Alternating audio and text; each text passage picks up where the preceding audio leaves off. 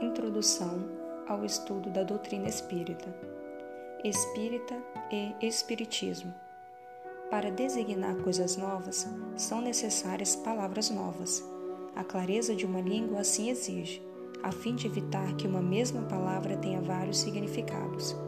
As palavras espiritualismo, espiritualista e espiritual possuem significados bem definidos e acrescentar a essas palavras um novo significado para aplicá-las à doutrina dos espíritos seria multiplicar ainda mais os casos já tão numerosos de palavras que possuem vários significados. De fato, o espiritualismo é o oposto do materialismo, e qualquer um que acredite ter em si mesmo algo além da matéria é espiritualista. Entretanto, isso não significa que tenha que acreditar na existência dos espíritos ou em suas comunicações com o mundo material. Para designar a nova crença, utilizaremos as palavras espírita e espiritismo.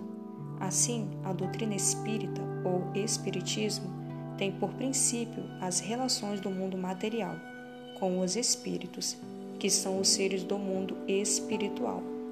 Os seguidores do espiritismo serão os espíritas, de uma maneira específica, o Livro dos Espíritos contém a doutrina espírita.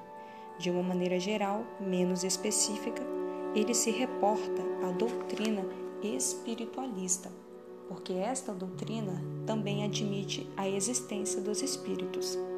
Esta é a razão pela qual o Livro dos Espíritos traz em seu início, antes do título, a referência filosofia espiritualista. Observações: Espiritualismo é a doutrina filosófica que admite a existência do espírito como realidade fundamental.